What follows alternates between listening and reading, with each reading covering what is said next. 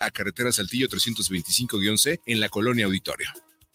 ¿Te gustaría estudiar un diplomado en métodos alternos y solución de conflictos?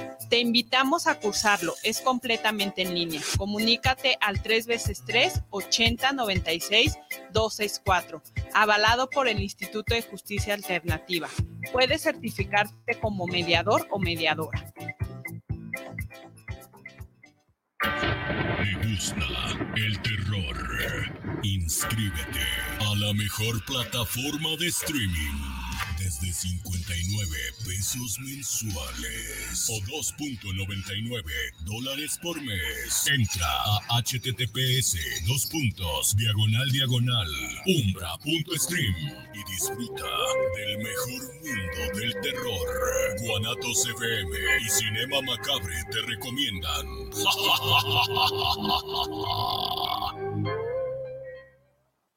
guanatosfm.net los comentarios vertidos en este medio de comunicación son de exclusiva responsabilidad de quienes las emiten y no representan necesariamente el pensamiento ni la línea de guanatosfm.net.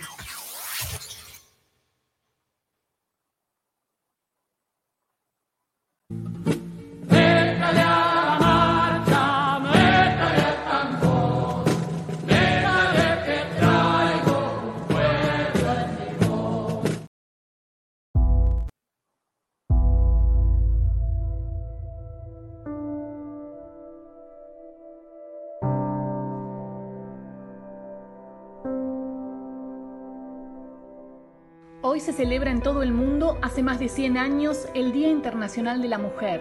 Muchas mujeres reciben flores y deseos de que tengan un feliz día.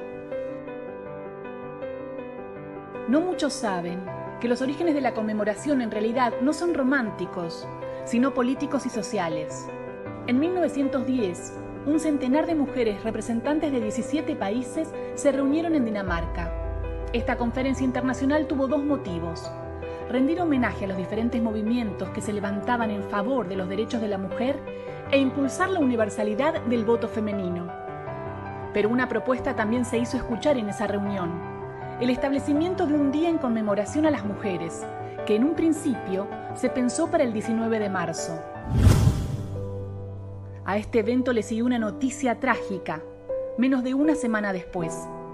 Una fábrica de Nueva York se había incendiado con 140 trabajadoras dentro. A partir de esta tragedia, se comenzó a discutir cambios en las leyes laborales norteamericanas, el principal reclamo de los sindicatos de mujeres. Pero, ¿por qué el 8 de marzo? En 1917, más de 2 millones de soldados rusos habían muerto en la Primera Guerra Mundial y la situación del país era desoladora las mujeres salieron a las calles para exigir pan y paz y se declararon en huelga. Según el calendario juliano que se usó en Rusia por esos años, este acontecimiento tuvo como fecha el 23 de enero. Sin embargo, para el calendario gregoriano que ya se utilizaba en la mayor parte de Occidente, fue un 8 de marzo. Hoy, un 8 de marzo, después de más de 100 años, las mujeres paramos.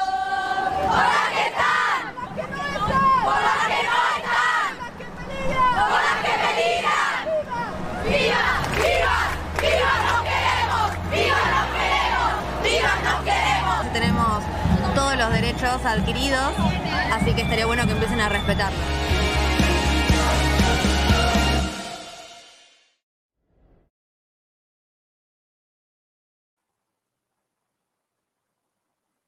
Buenas tardes, bienvenidos a su programa La Marcha de los Mayores, un programa este, pues, del Centro de Desarrollo Humano Integral de las Sabias y los Sabios Mayores. En esta ocasión, un servidor, José Luis Reón, le da la bienvenida mi compañera Chayito, que nos acompaña ahora con un tema especial y tenemos una invitada pues especial, ¿no? Muy especial, tocando el tema del 8M, el Día Mundial, el Día Mundial de la Mujer, el, eh, que pues tocará el tema de equidad, igualdad de género. Si cometo algún error, doctora, me, me dice. Y pues a falta de el conocimiento pleno de, este, de su currículum, le pido a la doctora misma que se presente, pero no se oculte nada. ¿eh? Todo lo que ha sido un esfuerzo para llegar a un doctorado no es fácil. No, Así tengo que, por licenciatura, favor, la verdad. Ah, adelante, adelante. Ah, pues bueno, platicarles que yo soy egresada de la Universidad de Guadalajara, estudié psicología y desde que estaba en, en la universidad siempre me interesó mucho el tema de, de personas mayores, ¿no? Entonces, eh, saliendo de la universidad, después de trabajar un poco, tuve la oportunidad de trabajar en el Instituto Municipal de las Mujeres eh, de. Guadalajara. Estuve trabajando haciendo alfabetización tecnológica para mujeres adultas mayores. Entonces, estuve trabajando en esos temas y ya posteriormente este, tuve la oportunidad de incorporarme a la Secretaría de Igualdad Sustantiva entre Mujeres y Hombres del Estado de Jalisco. Eh, ahí he estado trabajando en prevención de violencia contra las mujeres ya desde hace un rato y pues es- este espacio de trabajo y otros otros que, que he buscado me han, me han permitido la oportunidad de irme formando en temas de perspectiva de género, de, de igualdad sustantiva, prevención de violencias contra las mujeres y también por otro lado el trabajo con personas mayores, que siempre es como lo que me ha, me ha gustado mucho, ¿no? Entonces, pues es un poco. Ah, qué bueno, mire, está, entonces está en un ambiente propicio. Somos adultos mayores, este programa está hecho Sí. con esa intención, no nada más para adultos mayores, que siempre ha sido la intención de que nos quitemos también es- esos conceptos de generaciones, ¿no? Y que se tome eh, el adulto mayor, digamos, como consecuencia de toda una vida, ¿no? Y que las Sí. nuevas generaciones aprendan desde niños lo que es vivir en un- una educación de- de- desde que naces hasta que mueres, pensando siempre en que uno va a llegar a, la- a- a ser adulto mayor y que depende de cómo uno viva, dependerá de cómo llega uno a esa adultez mayor, ¿no? Que es muy importante. Sí, justamente nuestro curso de vida, ¿no? Cómo va Sí. teniendo un impacto, cómo vamos desarrollándonos en cada una de las etapas para llegar a la, a la vejez. Así Pues es. Y dentro de estas, este, pues dentro de este proceso de vida está un tema muy importante, sobre todo para las nuevas generaciones, ¿no? Tengo entendido por lo que hemos leído, por lo que hemos visto vi- y hemos vivido. Este, esta- estas eh, nuevas generaciones hablan sobre equidad de género, hablan sobre la liberación de la mujer. Hemos visto marchas, por ejemplo, el 8M, cada vez este, más numerosas, cada vez con más este, temas o, o proyectos o exigencias de la mujer, ¿no? Desde las más pacifistas hasta las más radicales, que también hay, hay que decirlo, ¿no? E- Esa es la Sí. cuestión.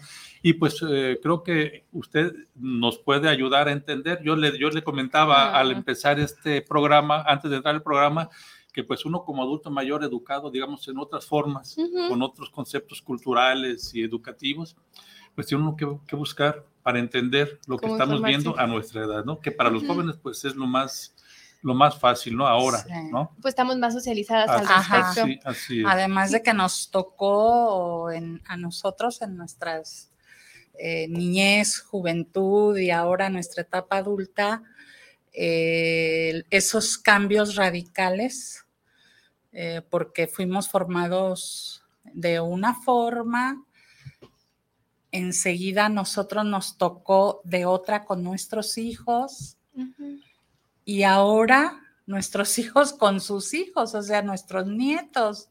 Entonces, esto va de generación en generación y ha sido unos cambios de verdad que sorprenden, que, que enseñan, pero también que nos dejan así como algo de qué pasó, ¿no? Es un reto. ajá, un reto que, que no cualquiera lo digiere, ¿no?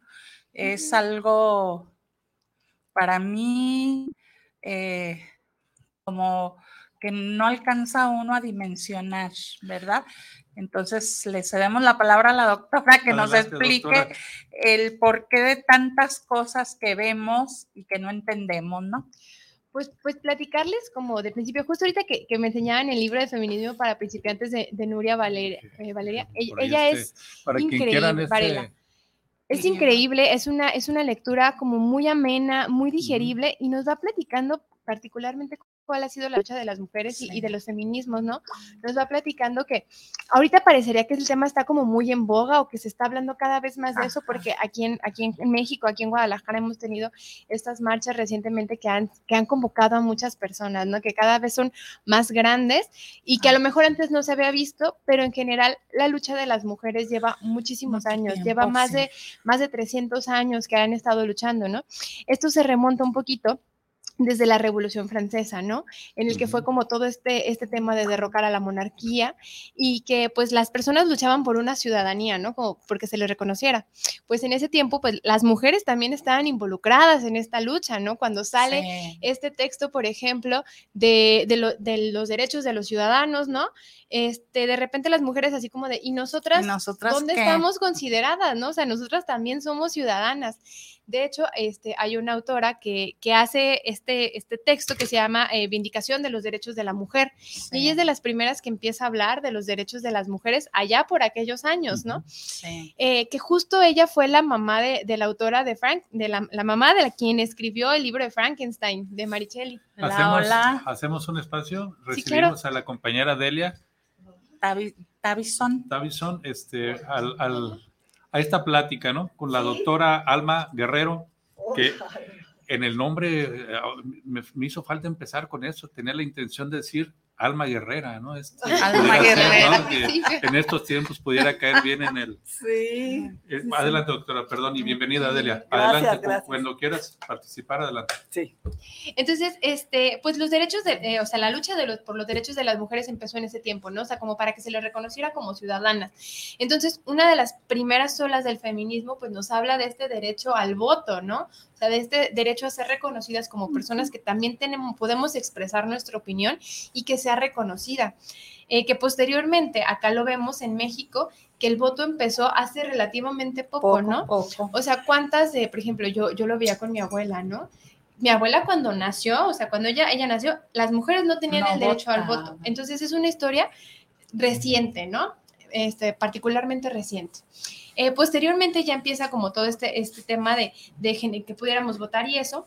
Se nos viene la Segunda Guerra Mundial también. Con la Segunda Guerra Mundial vienen como todo este, este reconocimiento después de los derechos humanos, ¿no? Después de todas las atrocidades de, de la Segunda Guerra Mundial viene el, el reconocimiento de los derechos humanos pero también empieza este, a hablarse un, poco de todo el trabajo que hicieron las mujeres este, durante la guerra, ¿no? Uh -huh, también, sí. o sea, ellas se incorporaron también a, los fábricas. trabajos, a las fábricas, ellas se incorporaron también a generar como los aviones, las armas, ellas también estuvieron presentes en la guerra, ¿no?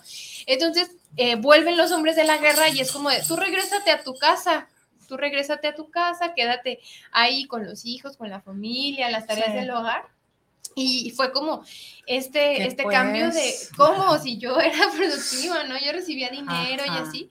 Y es en donde empieza también este lema de, de lo personal es político, ¿no? Como muchas mujeres en nuestros espacios de, de casa, pues también vivíamos violencias, también se tenía que empezar a hablar de las condiciones en las que vivíamos las mujeres. Entonces, este, pues ha ido cada vez evolucionando más hasta que ya hoy estamos en un punto en el que se habla de, de feminismo interseccional, ¿no? Ya en lugar de hablar de mujer, hablamos de mujeres, Mujeres. justamente como para hablar de la diversidad de las mujeres, o sea, somos muchas, somos diferentes, nos atraviesan diversas cosas, ¿no? Diversos factores. Por Sí. ejemplo, este, no es lo mismo una mujer indígena que una mujer en situación de pobreza, que una mujer afrodescendiente eh, o una, una mujer migrante, una mujer adulta mayor. Y cuando se van sumando todas estas condiciones este, que muchas veces generan desigualdad, pues nos encontramos ante situaciones muy diversas. Las, las mujeres que están en la academia, que son blancas, ¿no? A las mujeres de a pie, ¿no? O sea, entonces empezamos a hablar como de esta interseccionalidad. Sí. particularmente. Sí, este, hay, digamos, para muchos que no estamos muy bien adentrados, como le comentaba doctora, a la- los términos. Por ejemplo, para nosotros, mujer, hombre, hembra, macho, este, eh, el género es Niño, diferente al sexo, ¿no? Es, eh, son cuestiones que muchas veces confunden a la gente que no está este, involucrada, pues, en el movimiento o que como mujer no se, ha, no, se no se involucrado en este movimiento de feminismo o esta equidad de género, ¿no? Incluso cuando se habla, por ejemplo, digamos, en la Cámara de Diputados, una ley con, con perspectiva de género, ¿cómo, ¿cómo lo podemos interpretar quienes, como ciudadanos, pues no, no estamos muy bien compenetrados con los términos, con los conceptos y sobre todo con la actividad actual de la mujer en todo este Ajá. movimiento, ¿no? Bueno, pues yo pienso que tiene que ver con el grado de marginación ¿verdad? O sea, la marginación es lo que nos, si tenemos claro de qué manera eh, se margina a las personas, como decía la doctora, eh, no es lo mismo ser una mujer blanca con estudios y un trabajo a una mujer eh, indígena. sin hablar español. Este, son grados de marginación, de marginación social. Y yo pienso que, que por eso es que se, se lucha por, por ver desde, la, desde las diferentes perspectivas, por, como decía la doctora, ya no es las mujeres, ya no es la mujer, sino somos las, mujeres, y los diferentes grados de marginación que vivimos. Entonces, por eso es importante las perspectivas diversas. Sí, justamente, o sea, se empieza a hablar de perspectiva de género para poner énfasis eh, en que se diferencia de lo biológico, ¿no? Del, sexo. El sexo tiene que ver como con todas estas condiciones eh, biológicas que existen, ¿no? Que tiene que ver con genitales, que tiene que ver con cromosomas, que tiene que ver con hormonas, ¿no? Usualmente se hablaba única y exclusivamente de dos sexos, ¿no? O sea, de, macho, hembra, de hombre, mujer, eh, pero también estábamos invisibilizando a una población importante que son las personas intersexuales, ¿no? Que antes se les eh, decía mal dicho, ¿no? Y también discriminatorio eh, como hermafroditas, ¿no? Entonces, los el, sexo tiene que ver puramente con lo biológico, no, no va más allá de eso. Sin embargo, el género ya tiene que ver con estas atribuciones que se hacen de acuerdo con el sexo que nacen las personas, que lo podemos ver desde que somos este, niñas o niños, ¿no? O sea, de que solo porque eh, nace con un pene, por ejemplo, que nace con vulva, pues se le asignan ciertas cosas. Si es niño, o sea, todo es azul, todo tiene que ver este, ya con, con, carritos, con aviones. Si es niña, pues con todo, con flores, con cosas rosas muñeca, ya que vas creciendo, a las niñas se les asigna, se les asocia a roles de cuidado, ¿no? Que la muñeca, que la cocinita, que las escobitas estas chiquitas que venden trapeadores, trapeadores. Y a los niños, pues todas estas actividades que van como más hacia, hacia lo, a las herramientas, pistolas, hacia lo bélico. De hecho, por ejemplo, o sea, los niños desde que son pequeñitos se les enseña como todo lo visoespacial, ¿no? A los niños les regalan legos, a los niños les regalan regalan estos carritos, ¿no? Entonces, eh, desde chiquitos empiezan a generar estas habilidades visoespaciales que luego les sirven para la vida adulta. Pero ya vamos creciendo y vamos a las tareas del hogar y a las niñas es como de tú cuida a tu hermano, a tu hermana, sírvele al papá, ¿no? Y a los niños es tú sal a la calle, tú sal. Y lo vemos, por ejemplo, Ah, esta analogía se me hace bien interesante, ¿no? Cómo a las mujeres se nos relega a lo privado y a los hombres a lo público.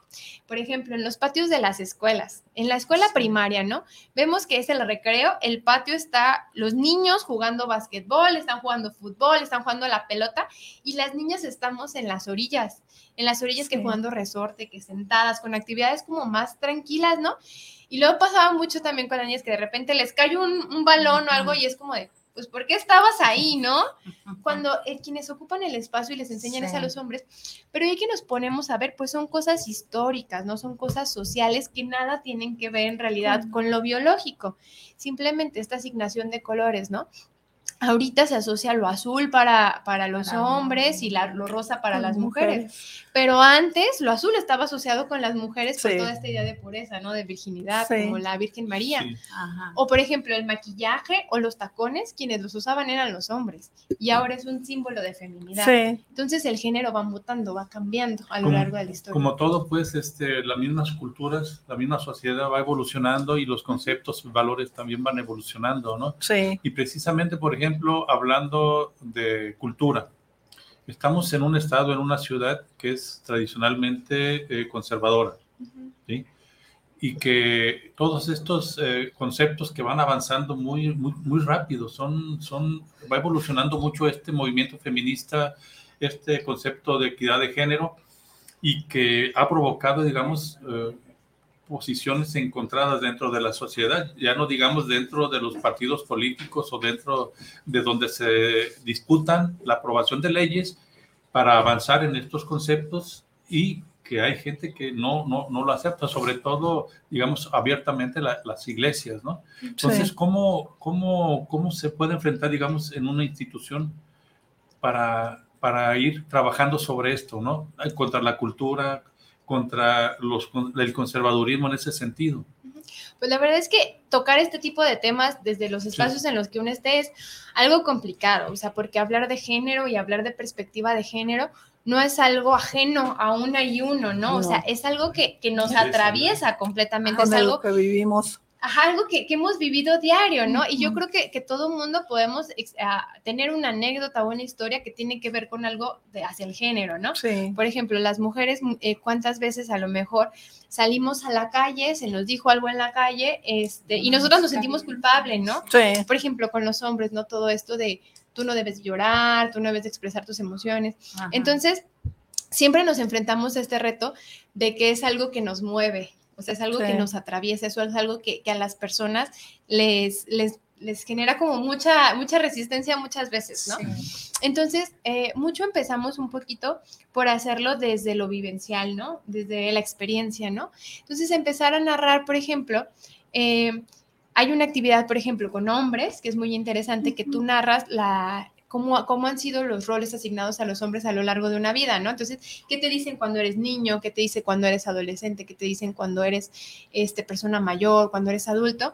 Y estas cargas asociadas al género, ¿no? Uh -huh. Igual con las mujeres, o sea, cómo nos ha afectado el género, qué nos ha impactado, ¿no? Entonces, poco a poco empiezas como a entrar con estos temas y las personas empiezan como a recordar como estas vivencias que han tenido, ¿no? Sí. Ya te empiezan a narrar, bueno, es que a mí a, alguna vez este, yo me enojé mucho porque yo estaba en mi casa y mi hermano, mi hermano pidió permiso para salir de fiesta y a él le dijeron, sí, vete. Yo ah, pedí el mismo permiso y a mí me dijeron que no. no. ¿Y que por qué no? Pues porque tú sí te embarazas, ¿no? Oh. Entonces, o sea, empezamos a narrar como estas historias, cómo nos ha atravesado el género sí. en nuestra vida diaria. Y eso empieza a generar como esta apertura muchas veces. Entonces, empezarlo a hablar, empezar a narrar. Y la verdad es que no son temas sencillos.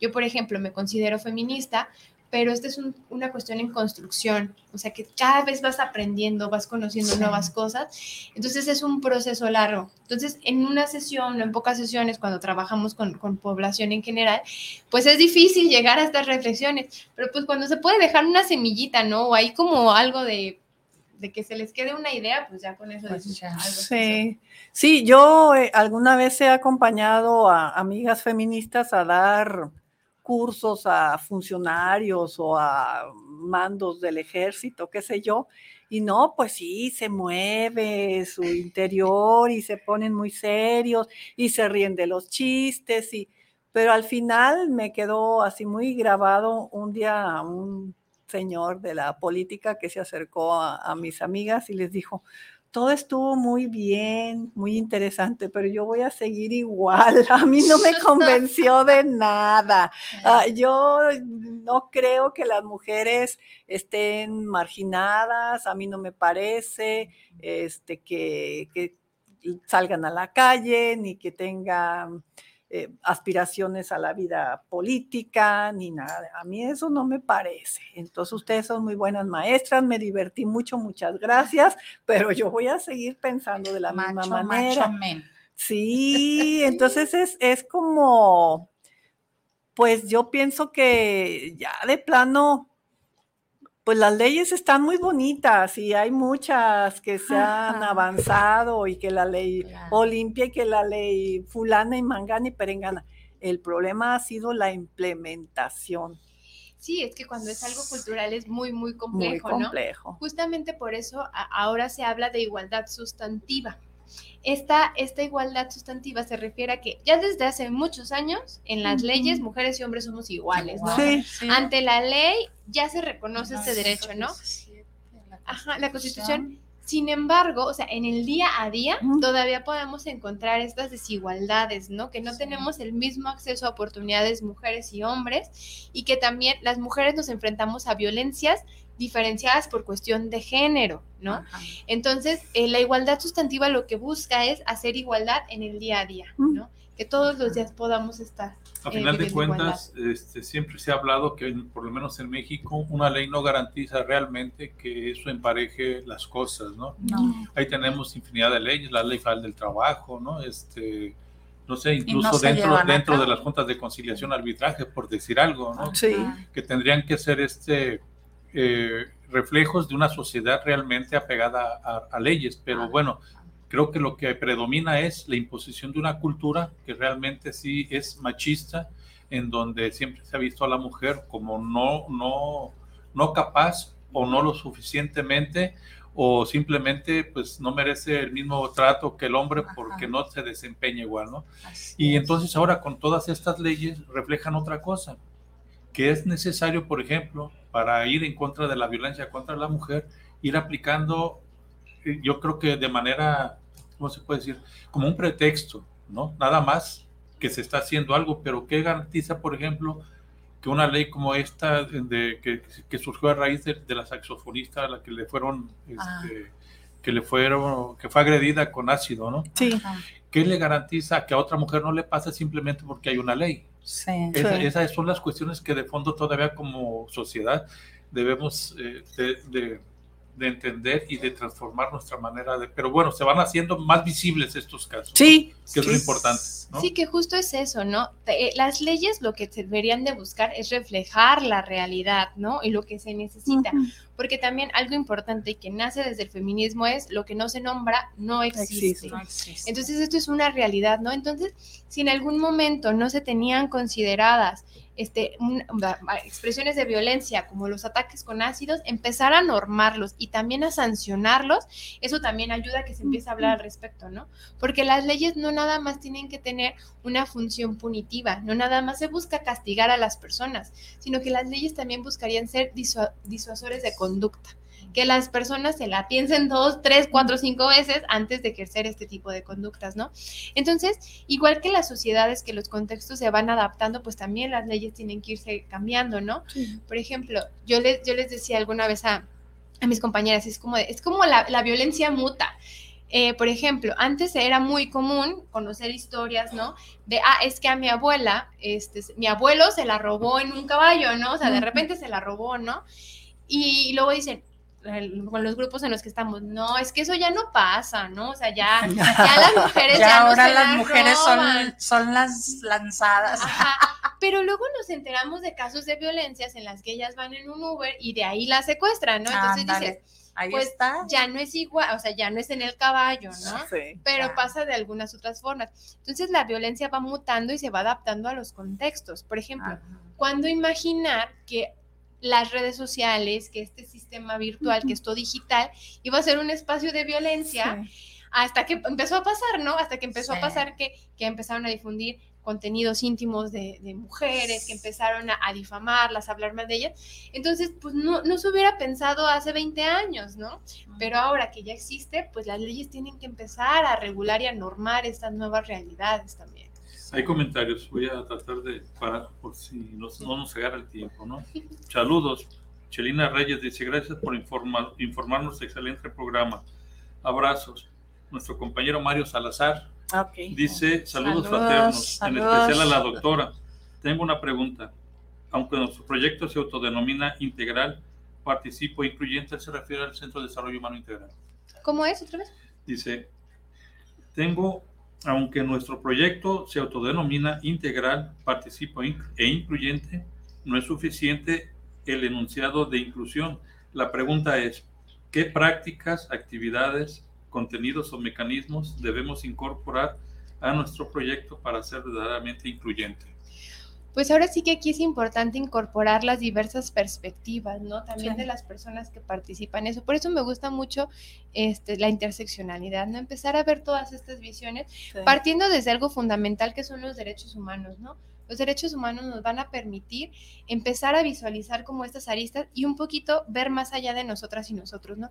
Cuando empezamos a, a convivir con personas en diferentes condiciones, eso nos ayuda como a aperturar más. Entonces, por ejemplo, cuando empezamos a hablar con personas mayores, nos damos cuenta de ciertas necesidades que como grupo etario tienen, ¿no? Cuando empezamos a hablar con personas con discapacidad, nos damos cuenta realmente de las necesidades que tienen y que, por ejemplo, para ser incluyente, pues se tienen que hacer adaptaciones en cuanto a espacios, en cuanto a formas de hablar, de referirnos, ¿no? O sea, empezar a visualizar también a personas de la diversidad sexual, ¿no? Empezar a ver cuáles son las necesidades, cómo se los pueden... Entonces, yo creo que para empezar a ser incluyentes es animarnos a abrir nuestra mente, ¿no? O sea, como Sí. ver más allá de nosotras y empezar a, a preguntarnos eh, esto que estoy hablando, esto, esto que estoy diciendo, este, no estoy este, como discriminando a alguien, por ejemplo. Entonces, como empezar a abrir las perspectivas, creo que es Sí. importante.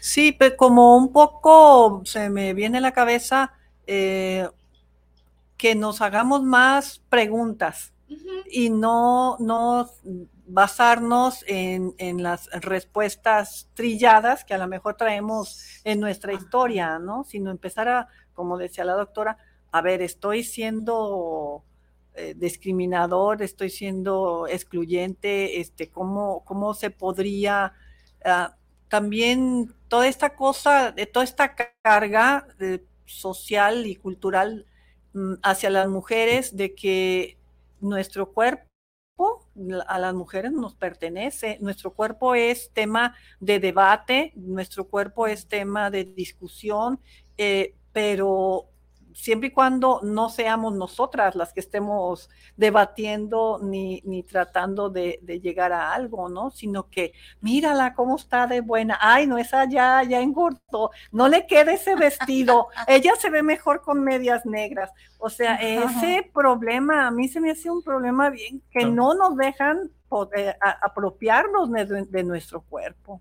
Las mujeres este, todavía eh, tienen problemas también para reconocerse como el objeto de, este, de estos movimientos y de estas este, leyes. Sí, esta- sí, sí, pues como decía Simón de Beauvoir, ¿no? La que se viste para llamar la atención, eh, que tenga mucho cuidado, porque seguramente va a escoger a alguien que tiene más desarrollada la vista que el cerebro, ¿verdad? Entonces es, es, es ahí donde es, es la parte y la contraparte. Nuestro cuerpo no nos pertenece, es tema de debate, pero aparte nosotros le abonamos siendo totalmente objetos de, de deseo, ¿no? Cosas por el estilo. Sí, que precisamente es algo que, que a mí me, me gusta mucho del feminismo, ¿no? Que, que habla desde eso de que podamos tener la, la oportunidad de decidir, Sí. que tengamos la, la oportunidad de escoger cómo queremos, cómo nos sentimos plenas, cómo nos sentimos desarrolladas, como queramos, ¿no? O sea, si yo quiero ser esta persona súper femenina, que le encanta arreglarse, que le encanta disfrutar de su cuerpo, que tengamos esa oportunidad de serlo, ¿no? Si yo quiero ser esta persona que yo no me gusta eh, arreglarme, o sea, yo no me gusta como invertirle mucho a mi apariencia, pero me gusta invertir y cultivarme en otras áreas, que lo podamos hacer, ¿no? Y, y partir de esa idea de que nuestro cuerpo nos pertenece a nosotras, nosotras. que nosotras decidimos cómo queremos estar, cómo queremos ser, cómo queremos cuidarlo, ¿no? Entonces creo que eso es una, una noción importante. Por ejemplo, algo que, que aprendí justamente con el libro de, de- de Nu- de Nuria Varela es que nos empezaba a hablar de cómo en las ciencias médicas no, no se habla, o sea, no se hacían como pruebas o no se consideraba los cuerpos de las mujeres, ¿no? O sea, como para los medicamentos y todo esto, ¿no? Entonces, por ejemplo, como este, todos los síntomas que conocemos de los paros cardíacos son, son de acuerdo a un cuerpo de hombre. Hombre, así es. Porque las mujeres Ah, no vivimos sí. los mismos signos de un, de un, este, de un paro cardíaco, de un infarto que los hombres, ¿no? Los de nosotros se siente como gastritis, más bien. Entonces no se empezaba a regular. Por ahí hay un libro eh, muy interesante que, que empezaba a narrar cómo, por ejemplo, los termostatos están pensados para temperaturas de los hombres. Y usualmente tienen una, ellos este, les gusta como un poco más frío. Entonces ya ven en las oficinas que tienen como los, las los- temperaturas más altas y todas con suéter, todas con chamarra, porque todos tenemos frío, ¿no? Sí. O por ejemplo, en muchas de las ciudades están pensadas para, para hombres precisamente y para hombres que tienen todas sus funcionalidades, ¿no? Porque ya no estamos hablando aquí de personas con discapacidad, por ejemplo. Entonces, imagínense, vamos a cruzar una calle como Vallarta. Nos dan 20 segundos para cruzar. ¿A qué tipo de personas les alcanza para cruzar con 20 No, personas? bueno. O sea, imagínense a una, a una mujer que va caminando con sus hijas, hijos, o que va acompañando a su, a su mamá o alguna persona mayor, Sí. no le dan los 20 No le segundos, ¿no? O los camiones, para subirte al camión, no sé si les ha pasado que Ah, el- el, el Ay, escalón sí. está altísimo, ¿no? Porque están pensados Sí. para, para personas Para más personas altas, ¿no? con patas largas. Sí. Exacto. Entonces ahí es en donde entra la perspectiva de género, particularmente. Todos los deportes son para, Para hombres. hombre. La derivación como para em, chafita, pues, o sea, las, las marcas eh, pa- de, de las competencias, pues nomás se bajan para que puedan participar las mujeres, pero no están pensados para el cuerpo de las mujeres. Exacto, entonces esos son los avances importantes, por ejemplo, ahorita que está como todo este tema de la menstruación, ¿no? Que, que está como en debate, ahorita como muy fuerte, eh, es como de cómo nos tardamos tantos años tantos años empezar a debatir de una condición de las mujeres desde siempre, ¿no? Y eso era una vergüenza en nuestros tiempos hablar de la menstruación, es más, ni nos la hablaban. No. Ya no se diga este pelear porque disminuyan el, impuesto para la compra de todos estos productos, ¿no? Que es lo que ahora se acaba de, por ahí, no sé si ya se aprobó. El impuesto rosa. Sí, ¿no? Que ya todos los, todos los, todos este, los, los, productos para la mujer en cuestión de menstruación, Ya, no, ya no pagan IVA o ya no van a pagar IVA. Esa es la cuestión. Eh, eh, hay saludos.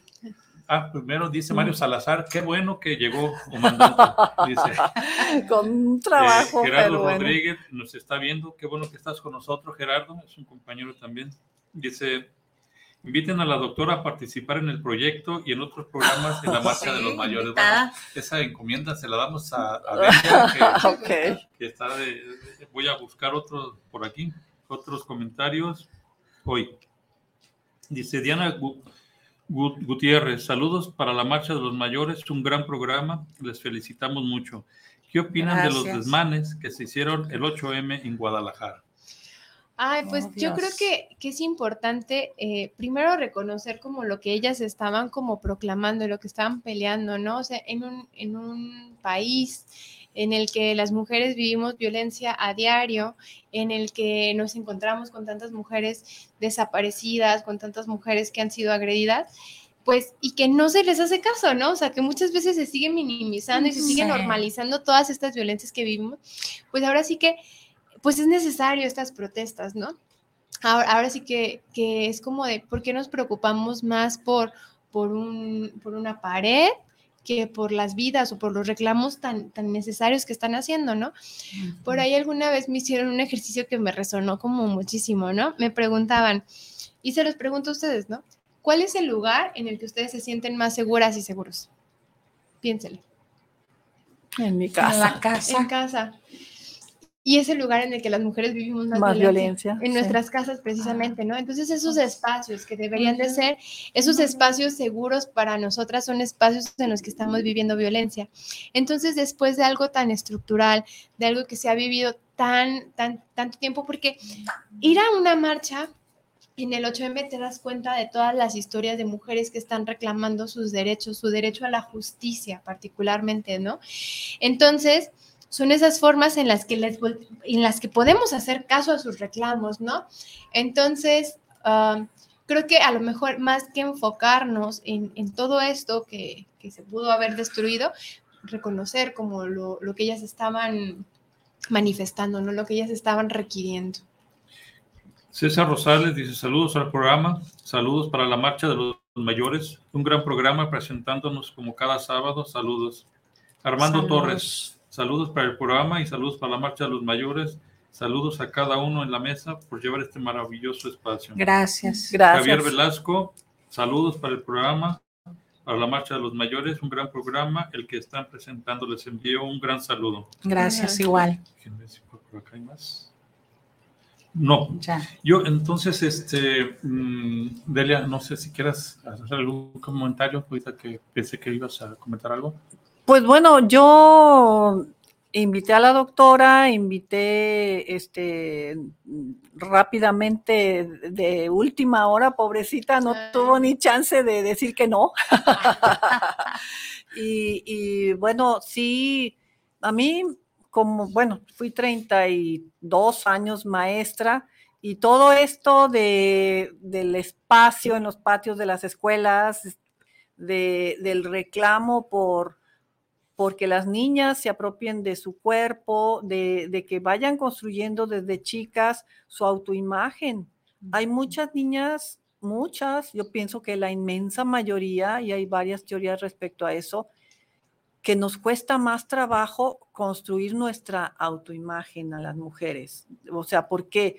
Porque la autoimagen también tiene mucho que ver con la sexualidad y, y nuestra nosotros cuando estamos niñas no tenemos a la vista nada que nos indique eh, que tenemos algún estado anímico o, de algún tipo sexual, ¿no? Y, todo lo tenemos adentro. Entonces es muy necesario eh, incluir en la educación esta toma de conciencia de su cuerpo, y de querer su cuerpo, de adueñarse de su cuerpo y de querer que todas estas etapas por las que pasamos las mujeres nos sirvan para establecer relaciones en torno a esos cambios que la mayoría de los varones no registran a los hombres no les dan este, cólicos, no tienen menstruación, no tienen embarazos, eh, no, no, no, no, van a parir. Esto, los efectos de los anticonceptivos. Los efectos de los ah. anticonceptivos o el, el DIU, que eran en mis tiempos, esas cosas espantosas. ya algunos aceptan hacerse la, vasectomía. Gracias por estos valientes hombres que, lo han hecho y felicidades porque no saben cuánto ayudan a una mujer que se hace una salpingo, por ejemplo, ¿verdad?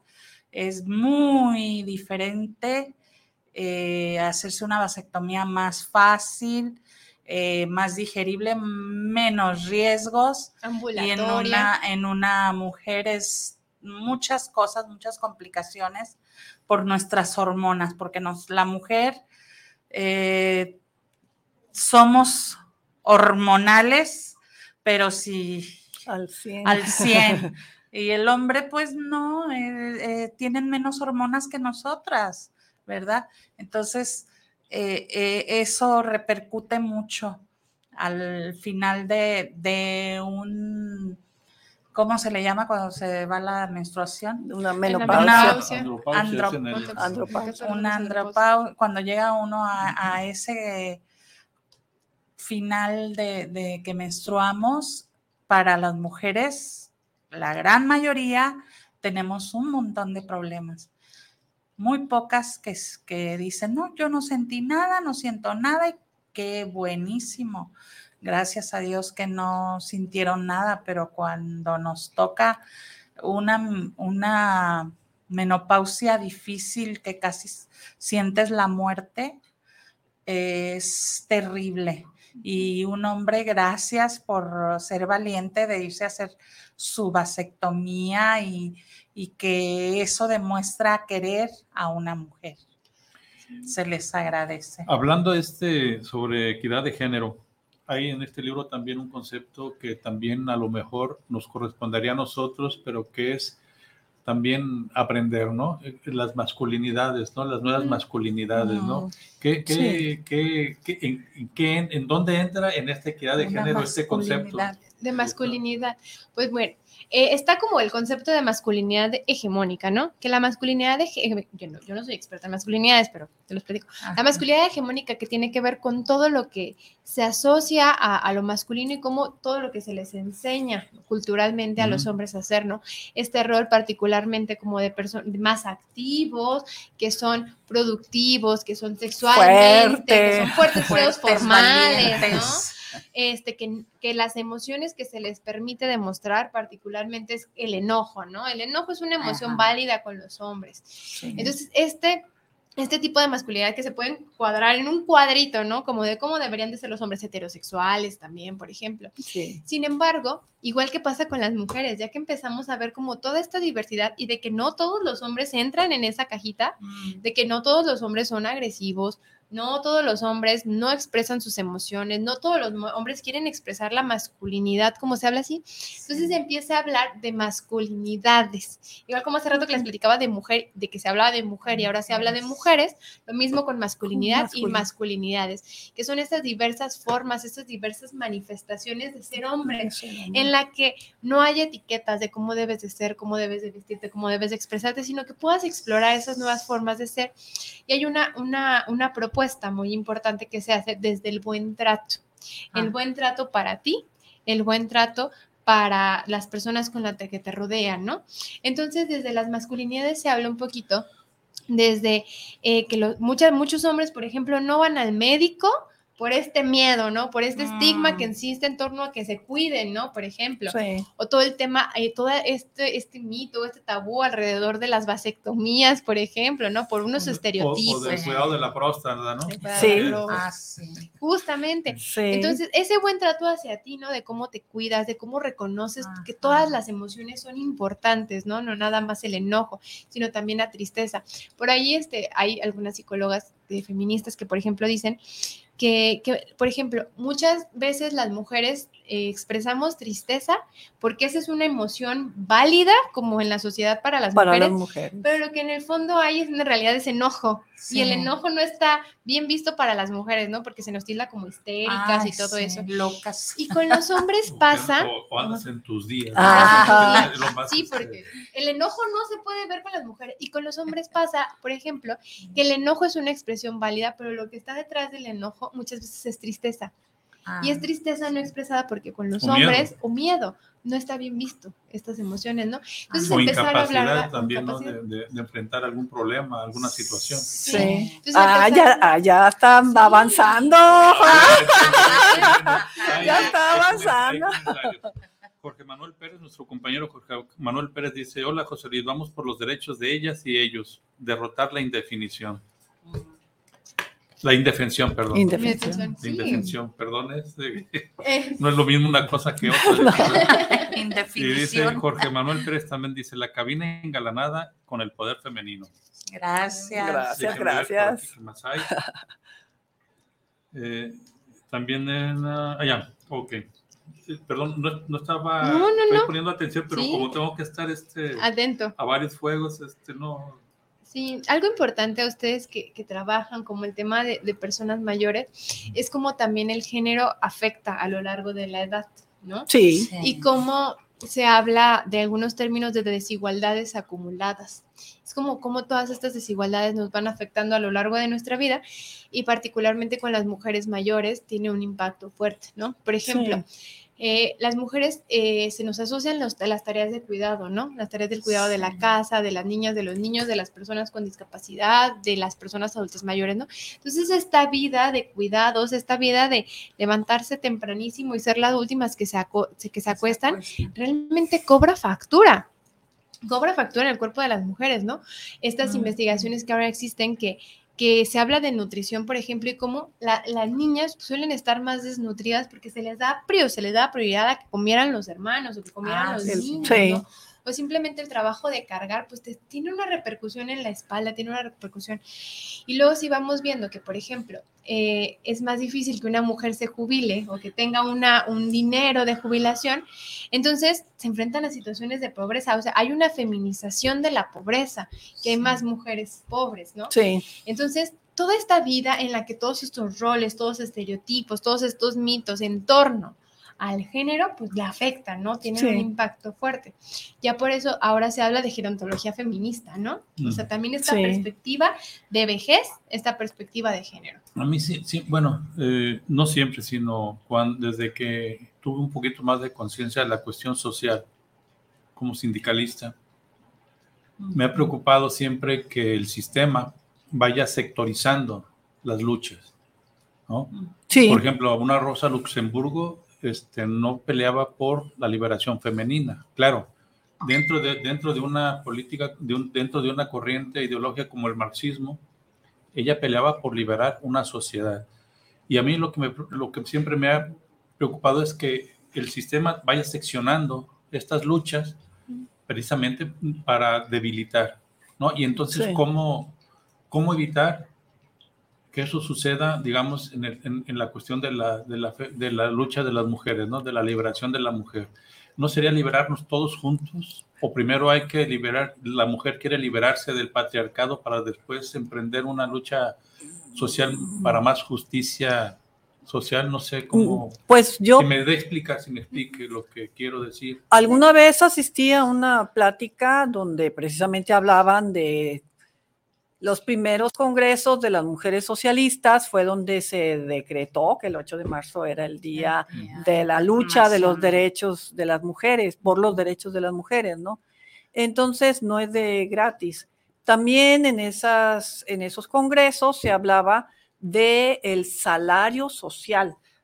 O sea, porque mientras un hombre o un obrero en lo que trabaje sale a la calle a ganarse el sustento, a producir, la mujer se queda en la casa a reproducir la fuerza laboral. O sea, si ella no se cuidará, digo, no se quedará a cuidar a los hijos y a las personas ah, adultas, eh, no habría relevo para estos hombres que ahorita están trabajando. ¿sí? Entonces, debería, ellas planteaban de hacerse el salario social, o sea, pagar el, por, por, el trabajo de la reproducción de la fuerza de trabajo. O sea, esos, esas demandas han existido desde los primeros congresos de las mujeres socialistas.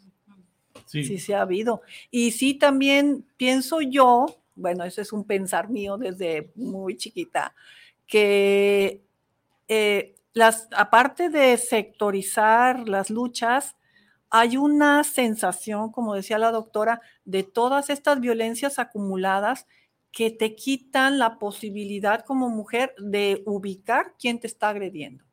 Pues es que nos encontramos con violencia en todos lados, ¿no? Yo creo que, que luchar contra el patriarcado es una tarea de todas, y, de todos, ¿no? Y que, y que finalmente, si algún día lográramos una sociedad en la que el patriarcado no existiera, porque el patriarcado nos afecta a todas, y todos, y todos. O sea, no por igual, pero a todas nos afecta de una otra forma. Entonces, creo que empezar a, visibilizar estas condiciones y empezar a quitar como esta cultura patriarcal nos ayudaría a una cultura más igualitaria en general, ¿no? Entonces, yo sí abogo por eso y es como de cada quien desde los espacios y de donde lo que nos toca, ¿no?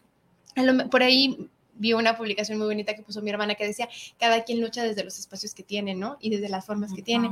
Entonces, si cada quien ponemos nuestro granito de arena para esto, o sea, podemos luchar por una sociedad más igualitaria sin segmentar, pero sí buscando todas, el, todas y todos el bien común, ¿no? Entonces, este, por eso. Porque algo importante que sí hay que, decir, ¿no? Que las mujeres siempre hemos estado en las revoluciones, las mujeres siempre hemos estado en las luchas sociales, en todas. Y, muchas veces era como, sí, tus derechos, pero espérame tantito, ¿no? Más adelante ya lo reconocemos. Entonces, este es el momento en el que la lucha de las mujeres es importante y que se escuchen nuestras voces, ¿no? Sí. Entonces, eh, bueno, eso es como mi modo de pensar, pero creo que algo que busca el feminismo es una sociedad más igualitaria para todas y todos. Sí. Bien, ya este se terminó el programa. Eh, una última palabra para despedir el programa, Delia. Pues eso, ¿no? Que, desde la educación es como la trinchera que yo siempre cultivé, ¿no? Que, que bueno, se, se abogue porque haya eh, todas estas perspectivas, todas estas materias que atraviesan la problemática que viven niñas y niños, porque como dice la doctora, el patriarcado nos afecta a, ambos sexos, ¿no? A todos. Doctora, último comentario. Pues a mí me gusta mucho una metáfora que es la de la taza vacía, ¿no? Por ahí dicen que si nosotros vamos a algún lugar o estamos en algún espacio, imaginemos que tenemos una taza llena, ¿no? Si le echamos más líquido, se va a tirar, ¿no? Se va a derramar. Entonces, si nosotros tenemos una mentalidad de taza vacía, tenemos esta apertura para escuchar, para oír otras nuevas ideas. Entonces, eso les invito a que tengamos mentalidad de taza vacía. Sí. pues ya. nada, ya gracias por su asistencia, por su puntualidad, por su atención a todos los eh, que nos vieron esta tarde. Agradecida, nada más. Y pues muchas gracias, doctora, por habernos acompañado hoy. Delia, gracias. Pues, Bien, pues gracias a los que estuvieron con nosotros y nos vemos el próximo sábado. Hasta luego. Hasta luego. Hasta luego.